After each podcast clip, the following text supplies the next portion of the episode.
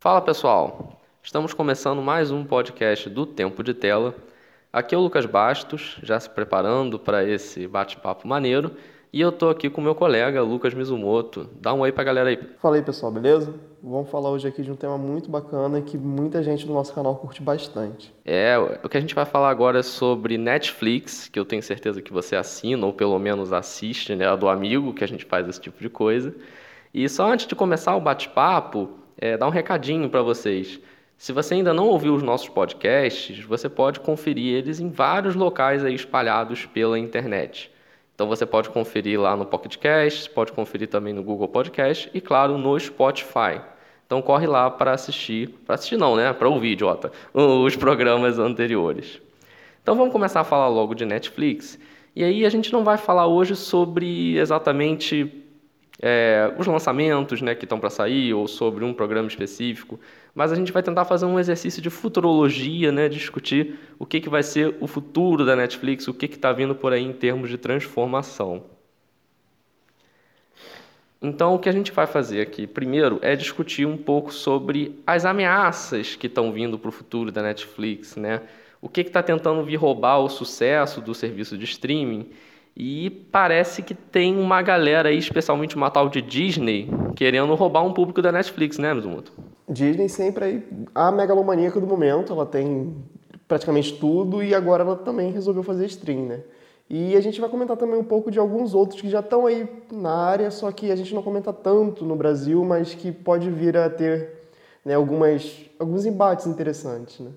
Se você não acompanha outros serviços de streaming além da Netflix, saiba que existem, tá? E você está perdendo bastante coisa. Exatamente, porque se você é muito novo nesse meio, e todos nós tivemos esse momento de estranhamento, né, de por que é Netflix, como é que funciona isso, talvez você ainda não saiba que existem várias outras Netflix, vamos dizer assim, entre aspas, com vários conteúdos bons. É, eu, por experiência própria, posso destacar dois, né, que são o Prime Video, da Amazon, é excelente. Eu acho que a interface dele não é tão boa assim, mas o conteúdo dele é muito bacana. Tem várias séries originais excelentes, algumas com críticas no canal, inclusive, né? Sim. É o exemplo da The Marvelous Miss Maisel e mais recentemente Good Omens. Good Omens também, a gente fez crítica de American Gods, tem bastante coisa bacana lá do Amazon Prime, que é realmente um grande serviço com séries de peso, né, em premiações principalmente e até filmes até bastante recentes no catálogo, como por exemplo Green Book, que já está lá para assistir, e às vezes na Netflix está demorando um pouquinho para chegar. E um exemplo bem recente, né, especialmente a partir de por causa de Game of Thrones e de Chernobyl, que é o HBO Go, que está bombando.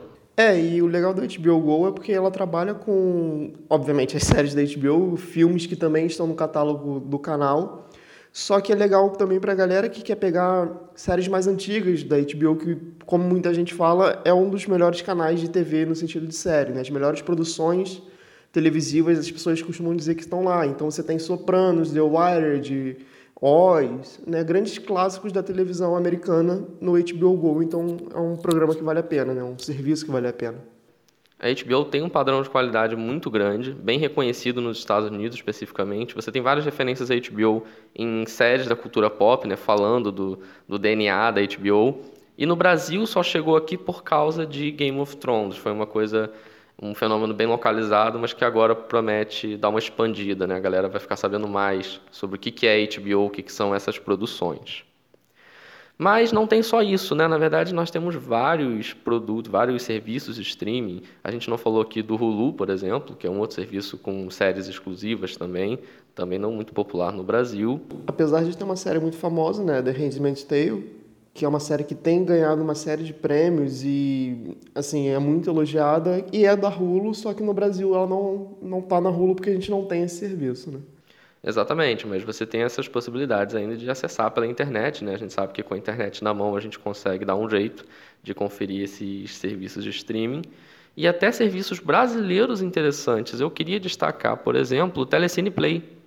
É, parece meio estranho botar Telecine, né, junto com HBO, com Netflix e tal, mas gente, o serviço realmente é bom. Tem vários filmes bastante atuais lá E se você já assina uma TV por assinatura da vida, né, uma Sky que tenha pacote Telecine, você tem acesso a esse serviço de streaming. Sim, e é uma biblioteca, como você falou, muito grande, com não só filmes novos, mas filmes antigos também, clássicos do cinema, até para uma galera que é mais cinéfilo hard, assim, tem umas coisas do Berg, Bergman e tal.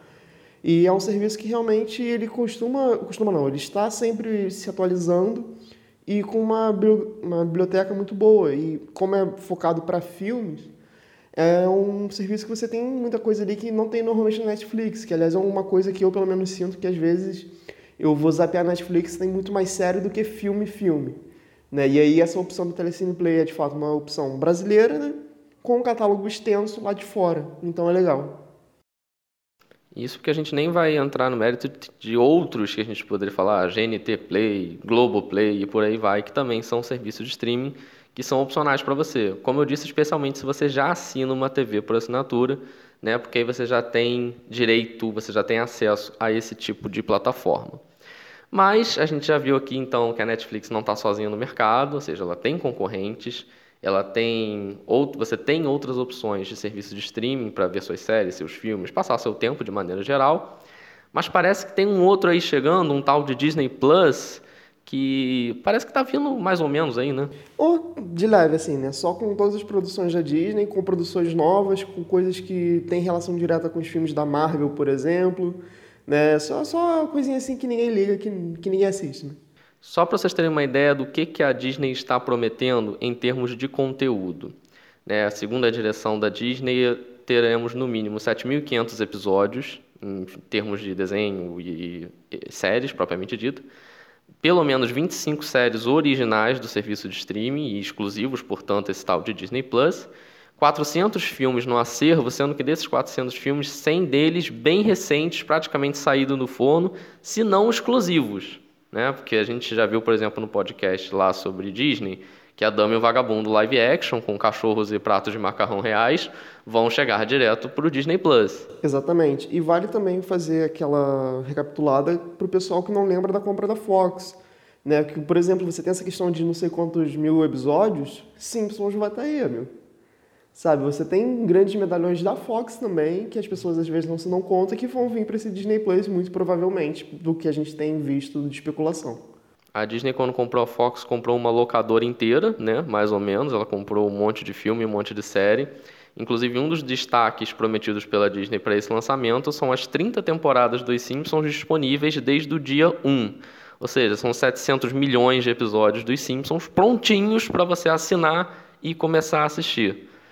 E é um tipo de conteúdo, parando para pensar até nessa questão dos Simpsons específico, que a Disney vai aproveitar muito porque são, de certa maneira, algumas obras raras. Porque, assim, Onde você assiste legalmente hoje em dia o primeiro episódio de Simpsons? Não passa isso no canal. Não. Inclusive, se você assina a Fox, você está predestinado a assistir normalmente os mesmos, porque eu não sei porque eles não passam outros. Não sei se porque não tem disponível para TV ou porque eles não querem mesmo. Então, eu confesso que para mim ter as 30 temporadas dos Simpsons é o maior atrativo até agora desse Disney Plus. Não, eu estou interessado nas séries novas, originais do serviço, porque eu acho que, inclusive, é o ponto que talvez bata mais de frente com a Netflix. Né? A gente vai comentar um pouco mais disso, mas essa questão de ter coisas de peso originais Disney Plus, tal qual a gente tinha aquele selo original Netflix. Tinha não, né? ainda tem. Então, se você ainda não está sabendo muito sobre esse tal do Disney Plus, né, como a gente falou, é o serviço de streaming da Disney. Ele tem data de lançamento de 12 de novembro desse ano nos Estados Unidos. A gente não sabe quando vai vir uma versão BR para cá. Espero que não demore muito, né? E o preço da assinatura, isso é um dado interessante. Eles estão prometendo que vai ser 7 dólares o plano mensal. E a Netflix lá fora, por exemplo, custa 13 dólares. É uma diferença de preço é quase metade, né, cara? E é um catálogo que promete vir bater de frente, então esse preço inicial Embora eu, eu acho que não seja algo que vai se manter por muito tempo, tem cara de ser um ano e depois deve subir, mas é uma, um, um grande atrativo, ainda mais no momento onde, como a gente já está falando nessa questão de ter muito stream, a tendência é que você comece a cortar alguns, porque você não vai conseguir pagar todos, né? a não ser que você tenha muita grana. Exatamente, até porque alguns conteúdos podem acabar se repetindo, ou, ou aquela coisa, né? Você vai pagar tanto serviço de streaming que vai virar uma nova TV por assinatura. Então, quando você for cortar, peraí, pô, eu tenho uma Disney aqui custando só 7 dólares, né, ou fazendo uma conversão no máximo aqui uns 30 reais, é interessante. A Netflix aqui no Brasil já está 45 o plano mais caro. E normalmente é o plano que você de fato consegue desfrutar melhor, né? que é aquela questão de dividir tela, de ter qualidade de imagem melhor e tal. Então, inevitavelmente, você acaba pagando esse plano. Né? Exatamente. E aí, só para fazer uma, dar uma pontuada naquela questão das séries originais que você apontou bem, é, temos aqui, por exemplo, a, aquela série The Mandalorian, que vai ser a série exclusiva de Star Wars, né? A série original nesse novo cânone de Star Wars. John Favreau no meio, né? John, John Favreau no meio dessa brincadeira, então deve ser bom. Pedro Pascal também no elenco, é uma galera pesada, né? Imagina o Oberyn em Star Wars, que louco. Enfim, deve ser maneiro, eu tô ansioso por essa série. Temos séries Marvel também, né? Teremos a série do Loki, se você gosta do Tom Hiddleston, se você gosta da, daquele vilão eterno, caricato, não sei o que, ok, Loki vai estar tá lá para você assistir. Loki na década de 70, parece, né? É, saiu essa informação recentemente, mais ou menos onde está gravando esse podcast agora, né? Nesse início de junho. Né? Essa questão e também é uma série que promete trazer relações muito diretas com Vingadores Ultimato, né? Porque quem assistiu o filme sabe que tem algumas coisas ali em relação ao Loki que ficaram em aberto e precisa de resposta. Ou pelo menos a Disney quer que a gente ache que precisa. E claro que não só de Loki vai viver o Disney Plus, né? Vai ter série da Feiticeira Escarlate do Visão. Série que essa é a série que eu mais, tô mais ansioso, porque eu gosto da personagem. E também a série do Falcão e do Soldado Invernal. Essa série do Falcão e do Soldado Invernal, eu acho que vai ser muito realmente para fechar o arco do Capitão América dessa grande fase da Marvel, né? Mas a série da, da, do Visão e da Feiticeira é uma série que eu também tô esperando bastante. Até porque a gente pode pegar uma pegada diferente né, nessa questão dos heróis da Marvel. Né? Pode ser uma coisa mais fechada, com, com dois personagens que têm uma química interessante nos quadrinhos. E são personagens mais complexos e que o filme, os filmes não souberam atrapalhar tanto, pelo menos eu acho. Até por uma questão de menos tempo de tela e agora é um momento para a gente ter né, essa experiência mais aprofundada com esses personagens que são bem interessantes e que rendem muita história. E a gente não sabe exatamente se todas essas séries já estarão desde o dia 1 mas de qualquer forma, é bom você assinar esse serviço e saber que vai ter esse conteúdo pronto. Sendo você extremamente fã da Marvel ou não, mas pelo menos você vai ter mais uma opção de conteúdo original dentro dessa plataforma. Mas talvez vocês estejam pensando, pô, mas isso não era um podcast sobre a Netflix, por que, que a gente está falando sobre Disney Plus? Porque a grande questão é, a Disney, por exemplo, vai fazer o seu serviço. E ela já está tirando vários conteúdos dela do catálogo da Netflix. Sim, é, Netflix vai ter um baque muito grande, né? E voltando até um pouco, a gente já comentou, porque vai sair coisas da Disney e provavelmente da Fox agora, né? Apesar de cabeça, assim, eu não lembro de tanta produção da Fox na Netflix, mas ainda assim, né, você vai ter um, uma queda do catálogo bem grande, assim, de cabeça, eu penso, tem várias animações da Netflix, da Netflix, da Disney, da Netflix, né? É, você tem os filmes da Marvel mesmo também ali, né, são coisas que, de fato, de certa maneira, prendem o espectador e pensando até do lado mais internacional, né? Nos Estados Unidos, se eu não me engano, muitas produções da Marvel saem muito rápido no Netflix, coisa de um mês, dois meses pós-cinema, e vai começar a perder esse fator. Né? Então, pode ser uma coisa que balance a Netflix nessa questão de assinantes. Fora que algumas séries originais que eram bem conceituadas, que o público aguardava, como Demolidor e Jessica Jones, acabaram. Morreram, não passam bem. Os atores estão aí, vira e mexe, fazendo tweet falando de petição para voltar, mas a gente sabe que não vai, né? É, a Disney nunca gostou muito dessas séries, gostava de fingir que fazia parte do mesmo universo dos filmes, e agora que acabou, acabou, amigo. Até a próxima, obrigado por tudo mas não vai continuar não. E não é só a Disney, né? É, existe uma especulação de que a Warner vai fazer o seu próprio serviço de streaming. É, na verdade, isso já é quase confirmado e, inclusive, bate em outro serviço da própria Warner, que a gente não comentou no, né, nesse bloco, que é o da DC. Ah, é verdade. Né, porque a Warner, ela tem um serviço da DC de, de séries, se não me engano, séries e animação, e que vai começar a sofrer um pouco por causa do próprio serviço da Warner, porque vai acabar comendo esse serviço da DC, porque a Warner, aparentemente, planejamento não existe naquela porcaria daquela empresa. É, a Warner ela faltou muitas aulas de planejamento de marketing, não é possível. E aí ela tá querendo matar a DC, o DC Universe, né, o streaming da DC, e com isso a Netflix vai sofrer também, porque é mais produto que parece que vai embora, ou pelo menos vai ficar muito mais caro para manter. E aí um exemplo muito bom é o de Friends, né? Friends, aquela série que todo mundo adora, que é comfort series para muita gente, né? Você bota lá enquanto você está fazendo outra coisa para rir das mesmas do almoço, né? É, exatamente, aquela série que você vai ficar ouvindo as mesmas piadas e tá tudo certo. Que em 2017, quando a Netflix foi renovar, custava 30 milhões de dólares. Assim, claro que 30 milhões de dólares, né, não é assim dinheiro para comprar pão, mas dá para pagar. E aí no ano seguinte aumentou para 100 opa, 100 milhões já fica um pouco pesado, né? É, e, e é uma coisa complicada, porque a gente estava conversando isso antes de começar a gravar. A Netflix não libera dado de, de quantas vezes as séries são assistidas, né? Não tem o, o Ibope da Netflix, não funciona de uma maneira muito clara, né, pra gente. Então, até que ponto de fato está valendo esse dinheiro aí, né? Porque, assim, 70 milhões a mais não é o troco do pão, né? E de um ano para o outro, né? Porque você pagou 100 milhões agora por, do, por 2018, 2019, enfim. Ou seja, ano que vem deve aumentar. Aumenta para quanto? 200? A gente não sabe, né? E provavelmente essas distribuidoras vão fazer cada vez um jogo mais duro. Tipo, você quer meu produto? Beleza, paga aí vários, vários milhões para mim. Sim. É, pois é, porque a Netflix, ela, se você for para pensar, ela não se sustenta com um catálogo só de originais. Então, apesar de ter bastante agora, não, não rola. E com essa questão de realmente muitos catálogos, muitos serviços estarem surgindo dos grandes estúdios, o catálogo vai começar sendo cortado, porque é aquela coisa, se eu tenho meu próprio serviço, por que, que eu vou deixar no seu? Se você vai, na verdade, você é que vai ter que vir pedir para mim. E aí vai começar a apertar, né? Esse, esse valor realmente de Friends é um grande indicativo disso. Né? 70 milhões não é uma barganha, é uma coisa já realmente já pensando no futuro. Né? Aquela coisa de você vai ter no meu serviço de qualquer jeito. Se você quiser ter no seu para manter a galera que já estava assinando o seu para não migrar para o meu, você vai ter que gastar uma grana. E com isso, a Netflix ela está encontrando vários problemas, até por exemplo com relação à mensalidade.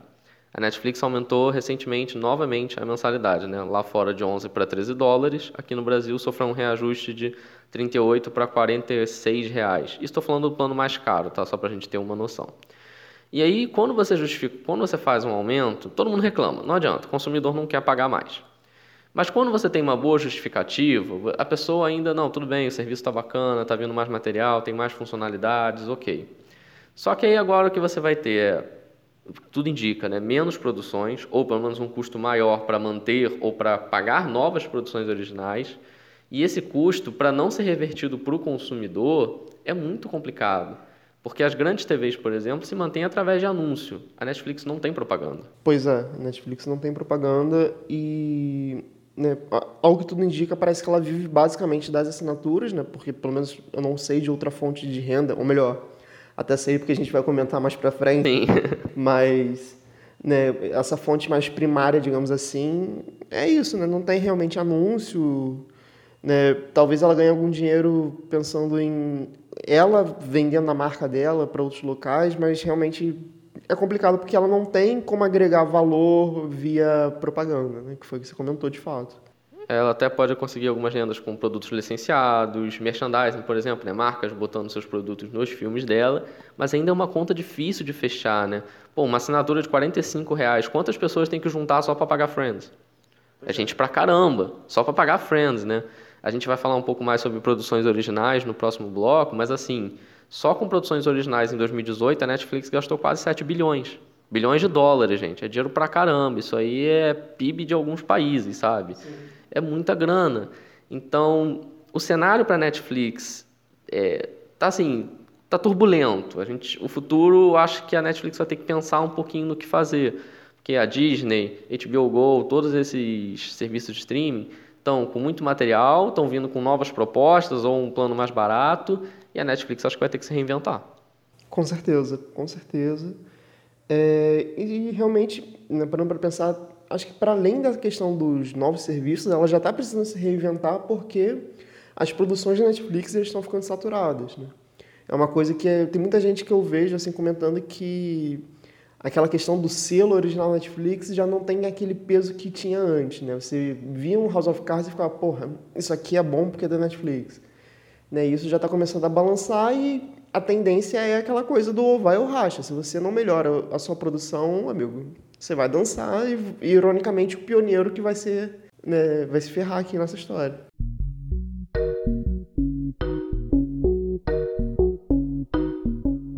Aproveitando um pouco o seu gancho, já que você falou de produções originais, eu acho que a gente pode entrar no segundo momento que a gente vai parar de bater um pouco na Netflix, né? Que a gente vai ver o lado bom da história, o copo meio cheio. Uhum. E agora a gente vai começar a conversar sobre o que a Netflix tem de bom, o que ela pode aproveitar, quais são as oportunidades que ela encontra nela mesma, né? E também no mercado para continuar crescendo. Até porque vamos só dar uma é, assim, passar um pouco de pano para a Netflix, né, fazer um carinho, lembrar que a Netflix não está exatamente pedindo dinheiro, não, ela não está tão mal das pernas. Então a gente pegou alguns dados, e de novo, conseguir dados da Netflix não é exatamente a melhor das tarefas, né, porque ela não revela muito bem algumas informações. Mas a gente tem um relatório da Netflix de, de 2018, você já está um pouquinho defasado, mas ainda não saiu de 2019, que dizia que a Netflix tinha 130 milhões de assinantes no mundo inteiro. Pouca gente, né? E... Alguns países aí, né? É, alguns países todos juntos estão assinando a Netflix, aparentemente. E em torno de 10 milhões desses assinantes estão no Brasil. De novo, isso não é um dado oficial, isso foi uma pesquisa desenvolvida por uma consultoria, pela Ampere, mas é um número interessante. Se você parar para pensar que na mesma época, Net e Claro TV juntas tinham 9 milhões de assinantes. E a Sky, por exemplo, que é uma grande referência de TV por assinatura, tinha 5,2 milhões. Ou seja, a Netflix era duas Sky. Sim.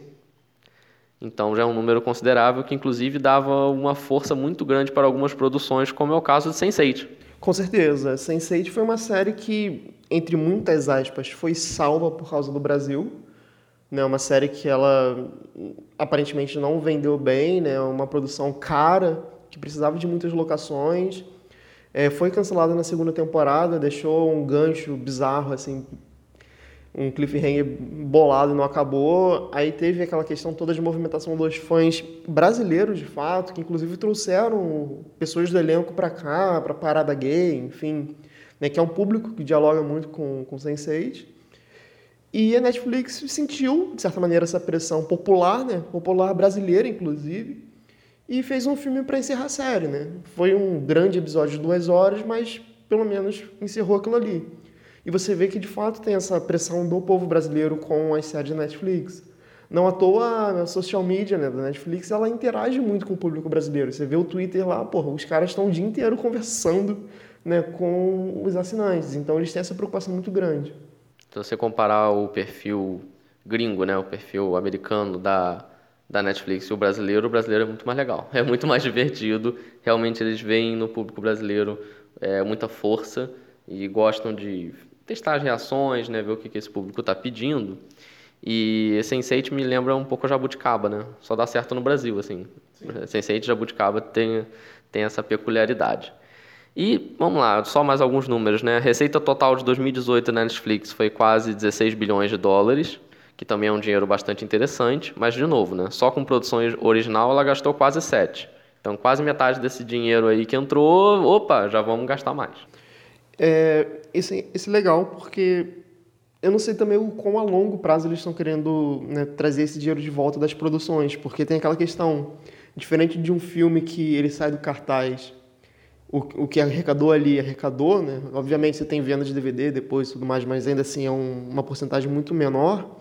Netflix, em teoria, está ali de infinito, né? Então, eu não sei a qual longo prazo eles esperam receber esse dinheiro de volta, esses 7 bilhões que provavelmente, provavelmente não, né? Vai aumentar esse, esse gasto. Você já tem grandes produções para 2019, né?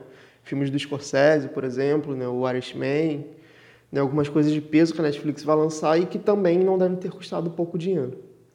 E o que bom que você falou das produções originais, porque isso é uma questão interessante, porque a Netflix, obviamente, ela está vendo esse movimento que a gente falou no primeiro bloco, né? Das novas, dos nossos novos serviços de streaming, das produtoras tirando os filmes. Obviamente ela sabe disso, a gente não contou isso para ela agora. Então ela está investindo muito nesse selo original Netflix, que como você falou, está perdendo um pouco de peso, é muito diferente da época de House of Cards realmente, que você olhava e falava, isso aqui é Netflix, isso aqui tem um cuidado. Pô, o que a gente está vendo de filme, comédia romântica do Noah Centineo, igual, né? É impressionante. A do Sandler fazendo 200 mil coisas na Netflix também agora, de Velho Oeste até romance com a Jennifer Aniston também, né? Pois é, a gente está vendo muito produto mais ou menos, mas o selo, na minha opinião, ainda tem uma força. É, eu vou falar de filme agora, mas daqui a pouco a gente comenta sobre série. Porra, a Netflix ganhou um Oscar, cara. Sim. É, uma coisa que eu já comentei até recentemente com um colega meu foi uma questão do a Netflix, aí pegando também um gancho com o nosso outro podcast, né, sobre a Disney, tá claramente fazendo a questão do série A, série B das suas produções.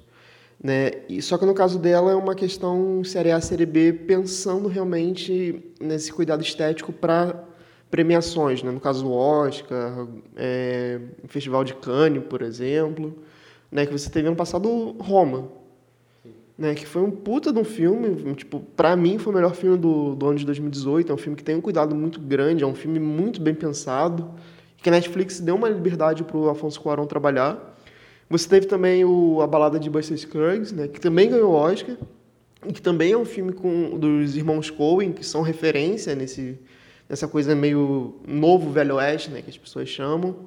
Então você vê que tem de fato sim produções muito boas ainda, né? não é que tenha morrido o selo original Netflix no questão de qualidade, tem perdido, mas é aquela coisa. É, pelo menos para mim, parece muito aquela questão do tem os filmes que estão aqui para pagar conta, né, que a galera do Adam Sandler e seus amigos, que o pessoal vai ver na sessão da tarde, e tem os filmes que, olha, é, a gente pode trazer gente boa assim, pode vir um Scorsese da vida, um Cuaron, porque a gente banca, a gente vai fazer um filme bom com essa galera, porque eles vão trazer alguma coisa pra gente no sentido de premiação de prestígio. E você falou essa questão do filme que paga conta, um dos filmes mais assistidos de 2018, segundo a própria Netflix, foi aquele A Barraca do Beijo. Claramente, Barraca do Beijo não vai ganhar Oscar, gente. Mas fez sucesso, né? Pegou essa audiência e tem um público que está esperando por esse tipo de filme. Então rendeu lá um dinheirinho para a Netflix, ela está muito feliz produzindo. E aí, falando além de filme, indo para série, e eu acho que essa é a principal força da Netflix hoje, são as séries originais. E não só em números, de novo, números a Netflix não divulga muito, mas eu acho que impacto em rede social é muito claro como que a Netflix investe nisso e eu acho que recolhe.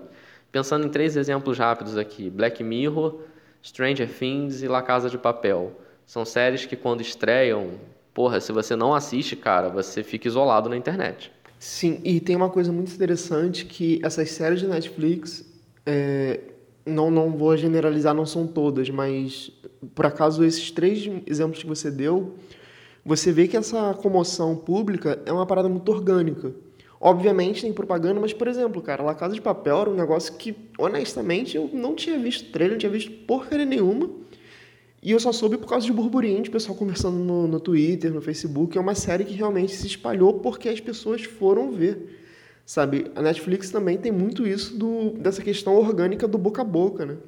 Porque embora a Disney a gente tenha falado, ah, vai ter série da Feiticeira Escarlate, vai ter Mandalorianos e tudo mais, porra, a gente não tem nem trailer desses, desses troços e a Disney tá socando propaganda. Você pega uma Casa de Papel primeira temporada, você não, não tinha propaganda disso, sabe? Era um negócio realmente muito orgânico. Os grupos da Netflix, por exemplo, no Facebook, a gente acompanha muito. O pessoal conversa entre si, né, faz as teorias, pergunta se é bom ou não, e ocorre essa divulgação. Na prática, o que a Netflix faz é todo mês ela já vai divulgando o que, que vai sair. E ela bota no máximo um trechinho rápido daquele conteúdo. E aí os próprios fãs, no dia mesmo, às vezes de manhã, já consomem, já começam a assistir, começa o movimento e começa o burburinho. E essas séries meio que pautam a internet, né? Por exemplo, Stranger Things vai sair agora, a terceira temporada, comecinho de julho vai estar tá aí a temporada para você assistir. E, cara, tenho certeza que na semana vai ser um festival de print de Stranger Things e falando foi muito bom ou foi muito ruim e por aí vai. Que a galera fala sobre isso, puxa a corda da Netflix mesmo. É, e também tem a questão da maneira como eles lançam os seus programas, né? Porque a Netflix inovou com essa questão de você botar a temporada inteira de uma vez. E normalmente as produções são produções que trabalham muito na questão de cliffhanger entre episódios, né? É, tem muito, se você pega a estrutura de roteiro de série da Netflix, elas são muito parecidas. Você tem aqueles três primeiros episódios muito pegadões assim, aí você tem uma barriga para preencher, e aí depois você, né, você chega ali para o episódio 8, 9, volta com um grande arco para fechar, e sempre isso gerando vários cliffhangers. Né? E, obviamente, isso não é à toa, né? Os caras pensam, os caras trabalham muito nisso, né? Que essa questão dos três episódios fechados, né? De uma vez só, que é para você realmente consumir de uma vez. A série da Netflix é feita para você maratonar. E isso volta a essa questão do engajamento, né? Que a galera tem que correr para ver, para conversar. Porque, tipo, o cara que acordou às 5 da manhã para ver, sei lá, La Casa de Papel, às 4 da tarde ele já tá te falando, ó, oh, no final tal coisa aconteceu. E se você não pegou com ele. Spoiler. Exatamente. Inclusive, nessa brincadeira de acordar às seis da manhã, a gente, por exemplo, que faz crítica, a gente tem que fazer a mesma coisa, né? Nosso maior guerreiro acho que é o Alexandre, né? Não, Alexandre merece um prêmio, assim, o cara... Quem acompanha o nosso canal sabe que o Alexandre está aí fazendo três, quatro críticas por semana da Netflix. Se deixar três, quatro críticas por dia da Netflix, se lançou alguma coisa, ele está lá assistindo e é o dia inteiro mesmo, assim. E ele. Ele é aquela coisa do levanta que o Netflix precisa de você, tá ligado? E a gente, assim como Alexandre, eu tenho certeza que muita gente também só dorme uns dois dias por semana para poder conferir todos os conteúdos da Netflix. E falando em série, é, um dado interessante, só para a gente fazer alguns comentários rápidos, porque eu até me assustei com essa lista.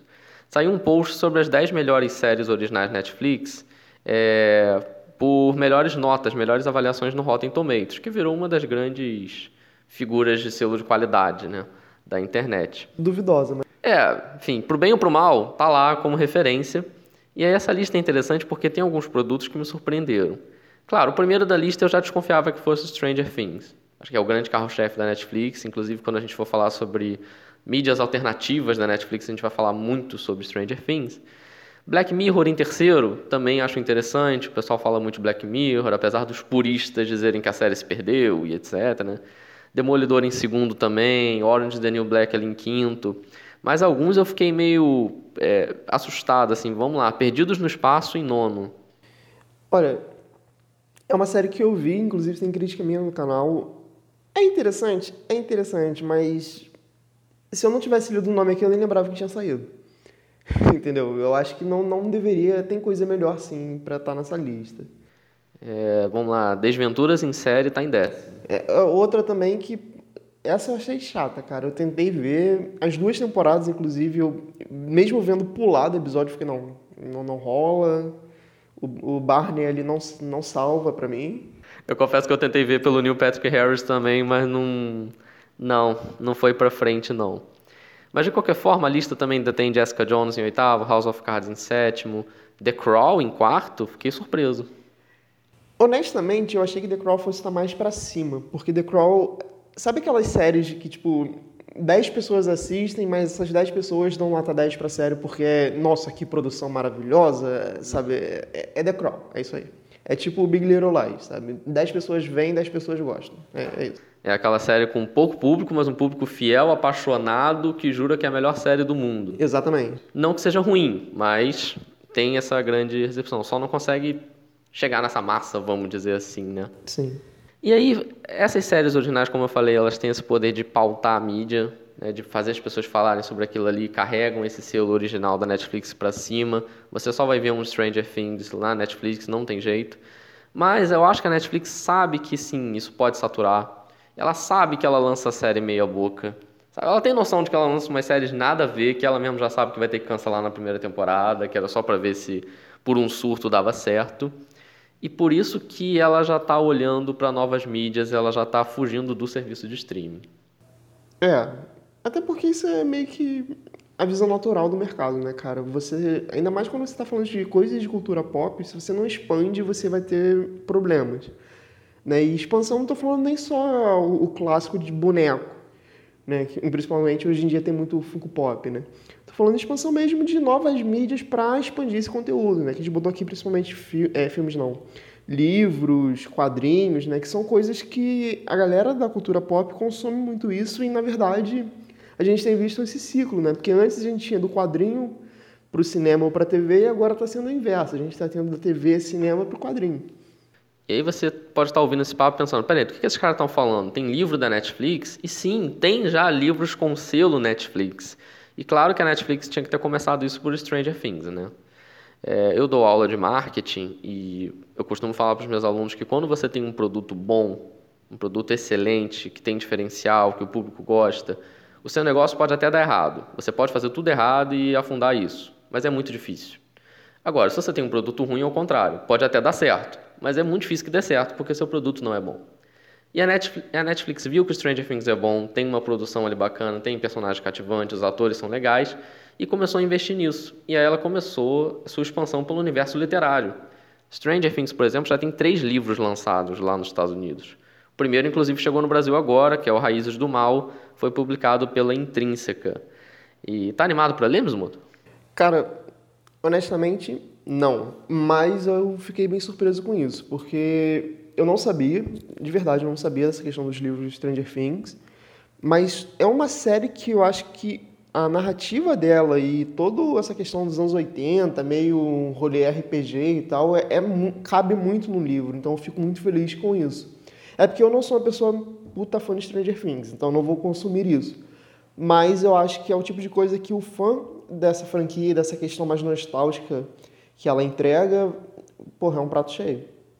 E não só de livros a Netflix está querendo viver, né? Livros e filmes, etc. Mas ela também já começou a avançar para o ramo dos quadrinhos. Inclusive a Netflix fez um movimento bacana que ela comprou a Miller World Limited, que é uma editora criada pelo Mark Miller. Mark Miller, para quem não conhece, foi que escreveu Guerra Civil, né, o evento dos quadrinhos, e também escreveu Kick-Ass, só para pegar dois grandes títulos do Mark Miller. E ela comprou a Miller World e já lançou uma HQ com selo Netflix, que é The Magic Order. Não conferi para ver se é boa, mas assim, pô, os caras já estão com um selo próprio, sabe? Meio que um selo próprio. É, e assim, não é, não é qualquer selo próprio, né, cara? O Mark Miller é um, quem gosta de quadrinhos sabe que é uma pessoa respeitada e cultuada, até de certa maneira. A Guerra Civil é um, é um marco dos quadrinhos recente, né? Desse, desse novo milênio. E, cara, é, é muito interessante você ver que realmente é aquela coisa que a gente estava falando antes, né? Se ela está perdendo espaço né, no seu catálogo, precisa pensar em outras coisas. E isso é pensar em outras coisas, né? Você expandir a Netflix para além e pensando, comprando um. Embora quadrinhos estejam em uma certa baixa, né, questão de venda, ainda assim tem o seu nicho e é o nicho que dialoga di diretamente com a Netflix, né, essa, esse público nerd. Então é legal ver isso. Eu confesso que eu não sei de que se trata o The Magic Order, mas é interessante também, né? Então qual a questão que eu falei do Stranger Things, né? Casa muito bem com quem eles querem bater, bater no sentido de chegar, né? Inclusive também tem quadrinho de Stranger Things, né? Mas esse foi lançado pela Dark Horse. Mas ainda assim é um quadrinho que expande a história. O primeiro quadrinho mostra o que, que o Will estava fazendo lá no, no, mundo invertido. E o segundo é o Six, que é a história de uma outra menina poderosa, uma segunda Eleven, vamos dizer assim. Uma primeira, né? Porque ela veio antes. Seis é antes que onze. Então é uma outra história interessante. E, cara, até em games a Netflix se meteu agora.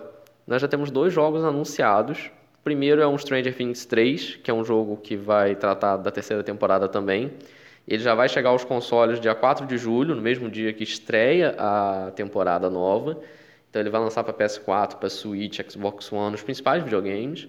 E tem um jogo que já foi anunciado, que é o Cristal Encantado, Era da Resistência, que vai dialogar com uma série que ainda não chegou no catálogo, também que é The Dark Crystal, né? O Cristal Encantado aqui no, aqui no Brasil. Então, cara, a Netflix está querendo que a gente jogue ela também.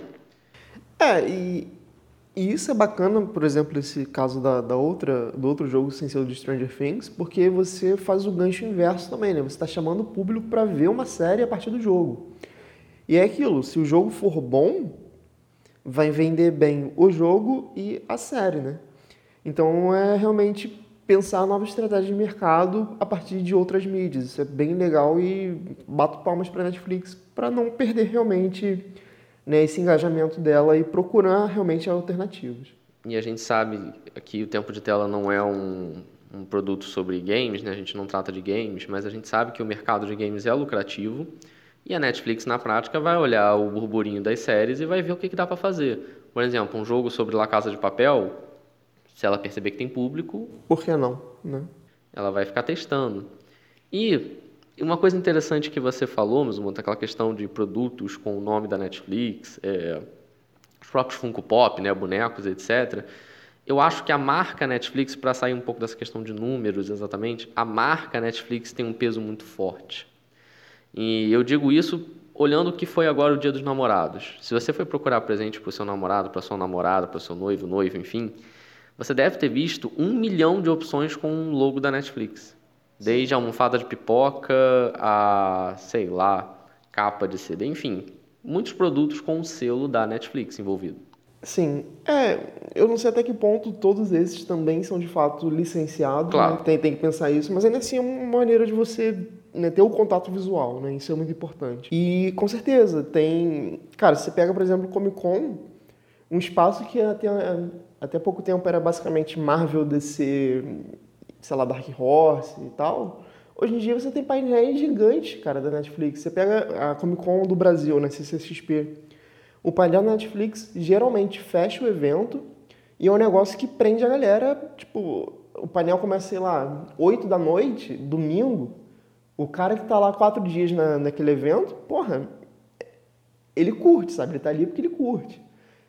E você vê que é uma coisa que chama público mesmo e você andando pela feira, né, standzinhos de roupa, camiseta e tudo mais, o pessoal tá ali comprando, cara. É, cosplay também, né, o pessoal, sei lá, camisa da Eleven, coisas assim, realmente vende muito porque chama, né, o pessoal quer, o pessoal consome para além do, do que assiste. Os produtos Netflix licenciados devem dar uma grana, mas até esses não licenciados, como você falou, às vezes umas camisas de procedência duvidosa e por aí vai, esses produtos não só ajudam a Netflix, as produções Netflix a ficarem na boca do povo, mas também esse tipo de produção, esse tipo de conteúdo, enfim, ele ajuda a Netflix como marca a ficar nesse meio, a ficar na memória das pessoas. Cara, hoje a gente tem a Netflix como sinônimo de, sei lá, programa de casal. Pô, vamos assistir uma Netflix e ficar junto aqui, agarradinho, não sei o que e tal. Sendo que na prática você pode assistir qualquer serviço de streaming, mas as pessoas falam Netflix. Exatamente. É, é, é aquela, aquela velha história do, do band-aid, né? É. Netflix, a stream, na verdade, é Netflix. É, tanto que, voltando para o início do programa, né, para dar um, uma, uma amarrada aqui, eu não duvido nada que a galera vai mandar um, ah, vou ver ali a Netflix da Disney. Com certeza, isso aí a gente já está pronto. É, de vez em quando rola uma notícia assim, vai sair uma Netflix do esporte. Pô, como assim? A Netflix não, não tá ligada, ela não transmite jogo, então dá o um nome para aquele programa. Não, é mais fácil falar Netflix de esporte, claro, né? Então a gente tem Netflix da música, é, Netflix de livro e por aí vai. Então ele virou um sinônimo de um serviço, de uma proposta. Isso é muito bom para a marca, cara. Sim. Porque mantém ela na boca do povo, mantém ela com uma força. Inclusive a gente acabou nem falando, mas pô, segundo o ranking é, das 100 marcas mais valiosas do mundo, a Netflix está lá na 61ª posição, né? marca 61. Cara, tá entre as 100 maiores marcas do mundo é muito bom. Não, com certeza. E é uma marca nova, né, cara? A Netflix deve ter, não sei de cabeça, mas não tem 20 anos. Com certeza não. Eu acho que ela tem por aí 20 anos, mas assim, na prática a Netflix cresceu para o mundo com House of Cards. Quando ela começou as produções originais foi que ela deu esse boom. E, cara, ela já está nessa lista, as pessoas estão falando nela, as pessoas lembram da Netflix com carinho, querem dar lá uma almofada de pipoca no Dia dos Namorados com um símbolo da Netflix. Então, vai vir muita ameaça por aí? Vai. Disney Plus está chegando com tudo? Tá. Mas, pô, a Netflix ainda tem nome. É, é aquela coisa, né, cara? Você é o pioneiro. Querendo ou não, você consegue se manter minimamente. Eu acho que ela vai sofrer baixa, sim. Eu acho que a tendência natural, né, essa questão dos estúdios virem pesado, é prova de que o que a Netflix faz dá certo, porque senão eles não estariam querendo pegar a fatia deles desse rolê. Mas a Netflix também já se mostrou que não está morta, né? Não, não é boba. Ela vai fazer estratégias, ela já faz estratégias. Ela tem grandes medalhões que conseguem ainda manter. Por exemplo, você pega o Stranger Things, se eu não me engano, já está certo que vai ter pelo menos cinco temporadas. Sim. Então os caras, sabe, já estão também pensando a longo prazo, né? Tal qual a gente botou aqui, né, voltando novamente para a Disney, que eles só pensam em ter lucro a partir de 2024. É, a Netflix ela já tem uma certa grana. Sim. Então, se a Disney só está pensando em 2024, é para a Netflix também pensar que, olha, então tá, se vocês já só estão pensando nesse lucro lá para frente e eu já tenho o meu serviço consolidado, eu tenho que pensar em como não perder esse serviço que eu já tenho consolidado. Né? Meio que, já que eu tenho a dianteira na corrida, eu não vou perder essa corrida. Inclusive, uma das previsões da Disney é que até 2024, não só é aí que eles vão começar a ter lucro, mas eles esperam ter algo entre 60 a 90 milhões de assinantes em cinco anos. A Netflix já tem 130. Isso o número do ano passado, já deve ter aumentado, né? já teve esse reajuste de, de assinantes. Então, base de fãs tem, grandes produtos tem, a força da marca na boca do povo tem. Porra, até Oscar tem. Então, é, sabe, não vai acabar. É, você vai continuar tendo série lá, muitos filmes e séries de qualidade bastante duvidosa, que a gente critica quando tem que criticar, que a gente fala que é ruim mesmo, mas tem grandes produções saindo aí, né? Pô, o que você falou, o Roma, cara, acho que o Roma foi a maior prova de que, assim, de que os caras quando querem fazer direito, quando querem investir, botar uma grana ali e falar, ó, agora eu vou jogar sério, eles conseguem. Sim. É, e esse ano vai ter outro bem forte, né, que é o, o Irishman, que eu já comentei do Scorsese que é um filme que, tal qual Roma, antes de você ter qualquer coisa do filme, já era tipo, não, esse filme vai ganhar Oscar. Esse do Scorsese está nessa mesma vibe. O pessoal tá, não, esse filme vai ganhar Oscar. É certo, assim. Antes de estrear, né? Tipo, é o pré-Oscar. É, é um negócio muito louco. Você não... Não, com certeza, você não tem nem trailer do negócio, você mal tem cartaz, sabe? Você, você sabe o elenco e o diretor, e é isso aí e todo mundo já sabe que vai vir para disputar. Inclusive a Netflix tem dado muita dor de cabeça, né? Tem muito produtor de cinema, diretor que acha que não devia competir, que era uma outra categoria. Por quê? Porque está fazendo um barulho, né? Lá fora, por exemplo, nos Estados Unidos, cara, o número de assinantes da Netflix já passou o número de assinantes de TV por assinatura. E olha que TV por assinatura nos Estados Unidos é uma entidade, tá, gente? É uma coisa assim sagrada que as pessoas consomem e a Netflix passou. Ou seja, tem problemas no futuro? Tem ameaças? Tem, mas também tem muita coisa boa. A Netflix está se, tá se aprimorando nessas novas mídias, mais produções originais, as séries interativas, por exemplo. É, que é uma coisa que a gente não comentou, que também é uma puta de uma inovação. Aquele episódio de Black Mirror foi, foi um troço que a galera ficou, não, porque você tem que jogar Bandersnatch. Eu, por exemplo, acho que eu vi dois episódios de Black Mirror e falaram tanto que eu assisti aquele negócio. Você foi lá fazer as escolhas, né, para escolher o final do do, do negócio. A gente teve lá aquela série também de sobrevivência na selva, com série interativa, e a gente fica pensando o que, pode vir por aí com esse mesmo argumento, né? com essa mesma opção de, de escolha seu final, escolha o caminho, que é mais um tipo de produto que a Netflix está oferecendo, está tá investindo pesado. Como eu falei, talvez elas invistam aí, sei lá, uns 10 bilhões de dólares esse ano só com produção original. Sim, vai ter comédia romântica do Noah de novo, mas também vai ter o Irishman, pode ter uma série bombástica, a gente nunca sabe qual é a grande próxima série da, da Netflix. Eu acho que isso é uma das principais forças dela. A gente está sempre aquela coisa assim, tá tudo bem nesse mês, do nada cai uma bomba. Pá, a grande série da Netflix você não esperava. É, e isso é uma coisa que realmente, né, voltando também para a questão do La Casa de Papel, que foi, para mim, é, um, é o caso mais recente, claro, disso, que é uma série que, cara, não dava nada por ela, porra, Onde você ia imaginar que você ia falar sobre uma série espanhola de assalto a banco com os caras usando a máscara, o Salvador Dali, sabe? É uma parada assim, muito fora da curva que deu certo. Foi o famoso La Casa de Quem, né? Inclusive, isso é uma surpresa que acho que algumas surpresas que a Netflix prega. O nosso vídeo mais acessado até hoje é a crítica de um filme francês, O Nada a Esconder, que talvez você já tenha assistido, que é excelente filme. E quando a gente escolhe a semana alguns filmes para assistir algumas séries, entre os fatores é o que a gente acha que vai ter um retorno legal e tal. E aí, pô, aparece um filme francês com uma temática assim, nada de, geek ou especial, né? Parece que não chama atenção. E aí a gente vai fazer a crítica e o filme não só é muito bom, como muita gente gosta. Porque o pessoal continua procurando e debatendo o filme. Então, isso que eu acho bacana na Netflix, que toda sexta-feira você tem produto novo chegando ao catálogo. E é, é, tipo um, é tipo um pacote de figurinha, tá ligado? Você pode abrir e pode ver uma brilhante para você. E do nada. Sim. É, e, né, e esse catálogo original da Netflix também tem a questão da variedade. Embora a gente tenha falado tanto sobre isso, né? A gente foca mais na, nos medalhões e séries que têm uma grande aceitação do público. É, um outro ponto da Netflix, que aí no caso é uma coisa que eu particularmente consumo muito, são as séries e filmes documentários. E, cara, eles têm muito documentário e é muito documentário bom, sabe? Umas coisas, assim, muito bem produzidas. Chef's Table, por exemplo, é uma série que eu gosto muito e, e que teve né, desdobramentos. Você teve Chef's Table só de confeitaria, só da França, né? Teve várias coisas assim. Você tem documentários, por exemplo, recentemente literalmente, acho que foi semana passada que a gente está gravando esse podcast, saiu um documentário do Bob Dylan, né, dirigido pelo Scorsese, que é um puta documentário muito bom e é original Netflix, sabe? Eles têm realmente essa gama para além do, das coisas que a gente comentou aqui, que eles sabem trabalhar também e que tem um público forte ali. Porque senão, por exemplo, Chef's Table não teria aí cinco temporadas, Chef's Table França e o cacete, sabe? E continua, né? E contando. É engraçado que você falou de documentário, já passei até documentário na Netflix nas minhas aulas. Tem um documentário Abstract, que é sobre design, excelente, diga-se passagem, produção original da Netflix também. Então os caras estão atirando para todo lado, né?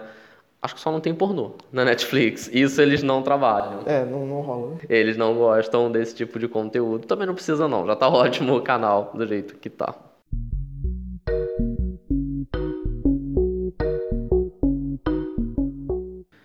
É isso aí, pessoal. Esse foi o nosso bate-papo de hoje sobre a Netflix. A gente quis pensar um pouco, né, fazer esse exercício, não de bola de cristal, mas pensar como é que vai ser o futuro do serviço de streaming. Tá ruim, se vai piorar ou se tá bom e a tendência é melhorar. Falamos um pouco sobre as ameaças e oportunidades. E para mim o que ficou desse bate-papo é: a Netflix tem a faca e o queijo na mão para continuar crescendo, mas não custa nada dar uma olhada pro lado, ver o que a Disney está aprontando, tomar um cuidado com os filmes, avaliar direitinho se vale a pena manter Friends lá com essa grana toda. Não custa nada olhar para o mercado, olhar para essas ameaças e se preparar, porque a concorrência vai aumentar. Concordo, concordo plenamente, na verdade. Eu acho que é isso mesmo. E outro ponto também que a gente não chegou a comentar muito no programa, mas que tem que ser levado em consideração é. A gente está falando de stream, cara. Você não precisa de um. Se você coloca um, você não precisa necessariamente tirar o outro. Então a Netflix não tem que ser necessariamente o preferido de todos ele pode ser o segundo preferido de todos, que já está muito bom, porque a pessoa vai assinar Disney e Netflix. A questão é a Netflix não perder para um terceiro.